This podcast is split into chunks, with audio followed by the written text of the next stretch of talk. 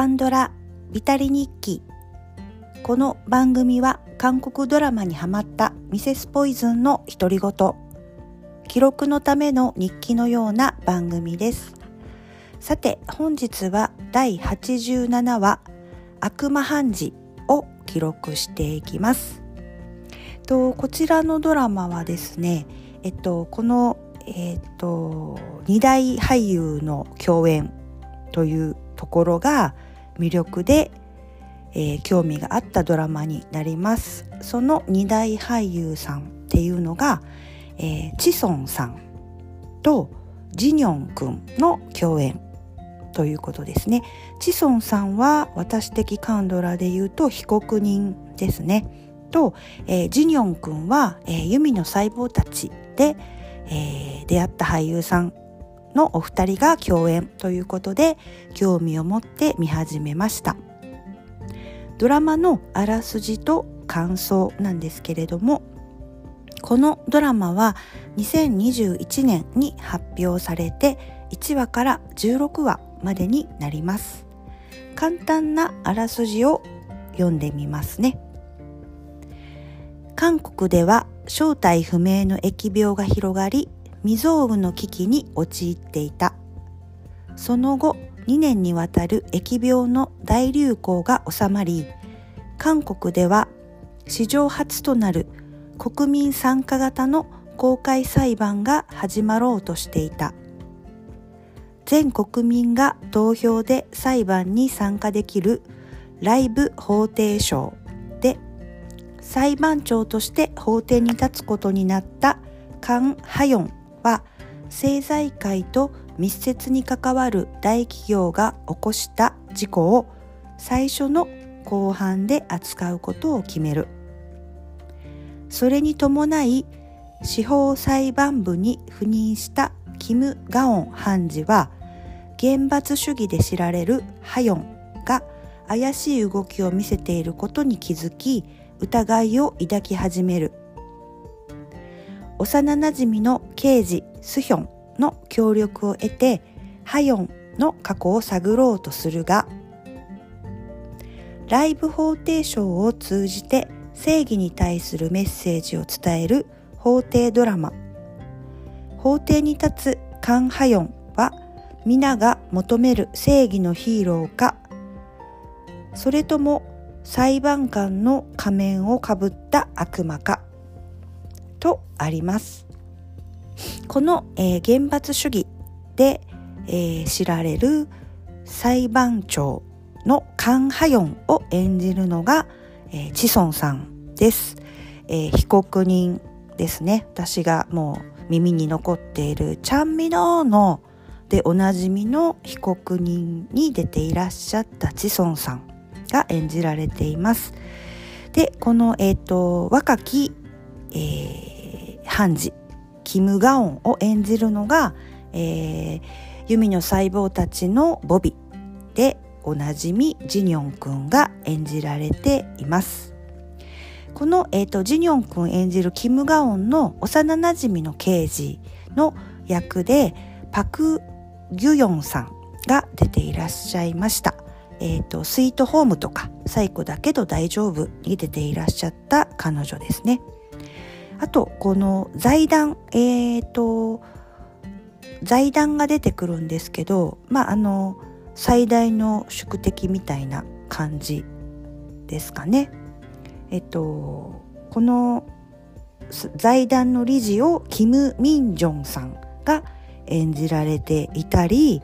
あとこのえっと、キム・ガオンの判事のこう、まあ、師匠みたいな感じなんですけどねあのそのえっとえっと役をアン・ネサンさんが演じられています。えっと眩しくて私たちの輝く時ですごくこう印象に残っている俳優さんです。元彼は天才詐欺師とかにも出ていらっしゃいましたね。あと、えっ、と、もう一人判事がいるんですけれども、それをキム・ジェギョンさんが演じられています。うん、応答せよ1994とかにも出ていらっしゃった俳優さんです。あと本当に様々出ていらっしゃったんですがえーと、法務部の長官みたいな役でしょうかねに、えー、チャン・ヨンナムさん、えー、イルタスキャンダルとか、えー、無垢なる証人とかもにも出ていらっしゃったり、えーと、祖母とか最古だけど大丈夫とか、えーと空から降るとかえー、誰も知らないとかかなりいろいろ本当にたくさん出ていらっしゃるチャン・ヨンナムさんが出ていらっしゃったりと私この人すごく印象に残ったんですけどこの韓国の大統領を演じているペク・ヒョヒョンジンさんがもう本当に鬱陶しい暑苦しい油ぎっしゅな大統領をうまく演じていたんですけれども、えー、モハンタクシーとかえー、ソウルバイブスベイビーブローカーとかにも出ていらっしゃったペクヒョンジンさんが出ていらっしゃいました。とドラマの感想なんですけれどもうんストーリーすごい面白かったですね。のあらすじのところにもあったようにあのチソンさん演じるカン・ハヨンっていうのが本当に正義のヒーローなのか、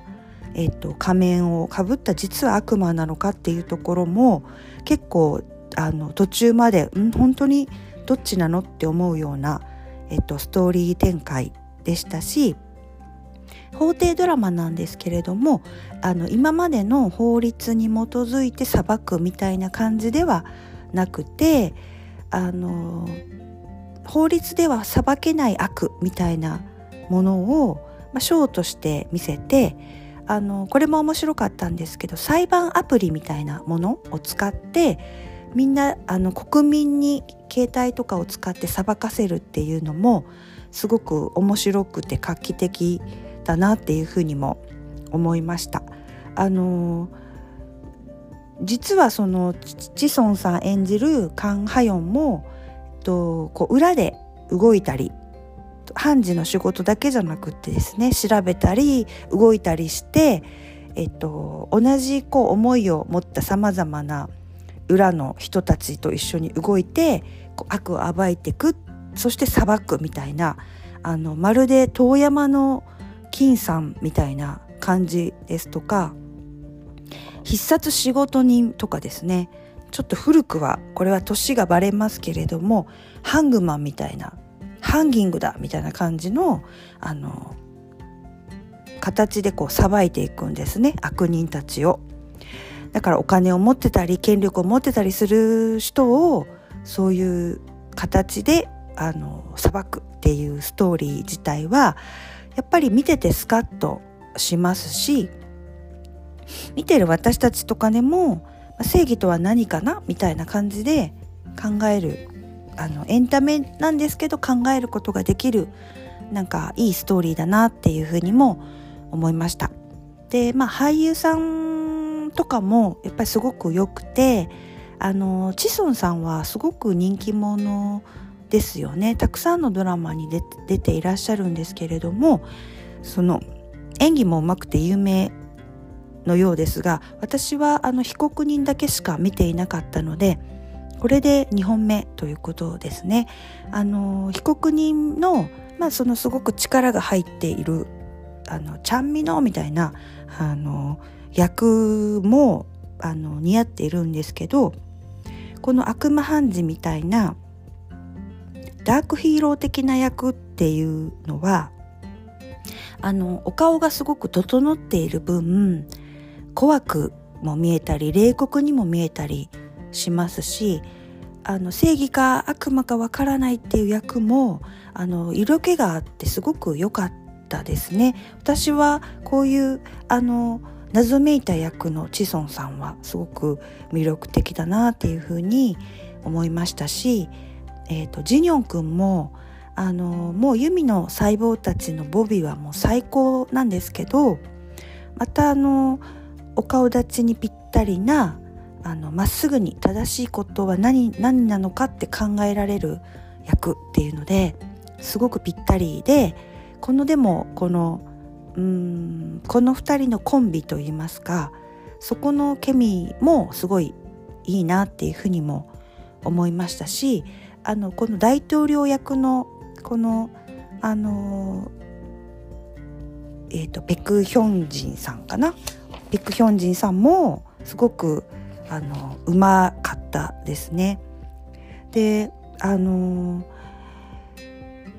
2021年にこのドラマは発表されてはいるんですけど、まあ、どの段階でいろいろストーリーとかがはあの作られたりあの考えられたりしたのかはわからないんですけれども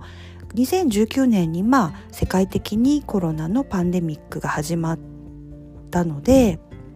そこからいろいろそういうことも内容に盛り込んでストーリーを作ったのかなっていうふうにも思うんですけどあの、まあ、政府によるこう人の人々の分断とかあの薬の人体実験みたいなねそういうようなことも描いているのもすごいなっていうふうにも思いましたね。あのなんかさすが韓国エンタメだなっていうふうにもうなりました。で YouTuber とかの描き方とか使い方っていうのもあのすごいさすがだなっていうふうにも思いました。でもちろんフィクションですけれどあの日本で最近昔はねそれこそ本当に必殺仕事人とかあのハングマンとかねあったんですけどそういうあのザ・フィクションでもちょっとスカッとするようなお話っていうのは最近日本ではあまりないなっていうふうに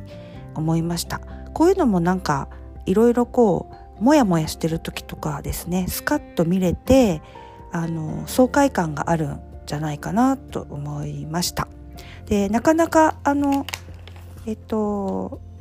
1話から16話までですけど割と次々気になってあのとっても楽しく見られたドラマでした。えーと、本日は、えー、韓国ドラマ「悪魔判事」を記録いたしました。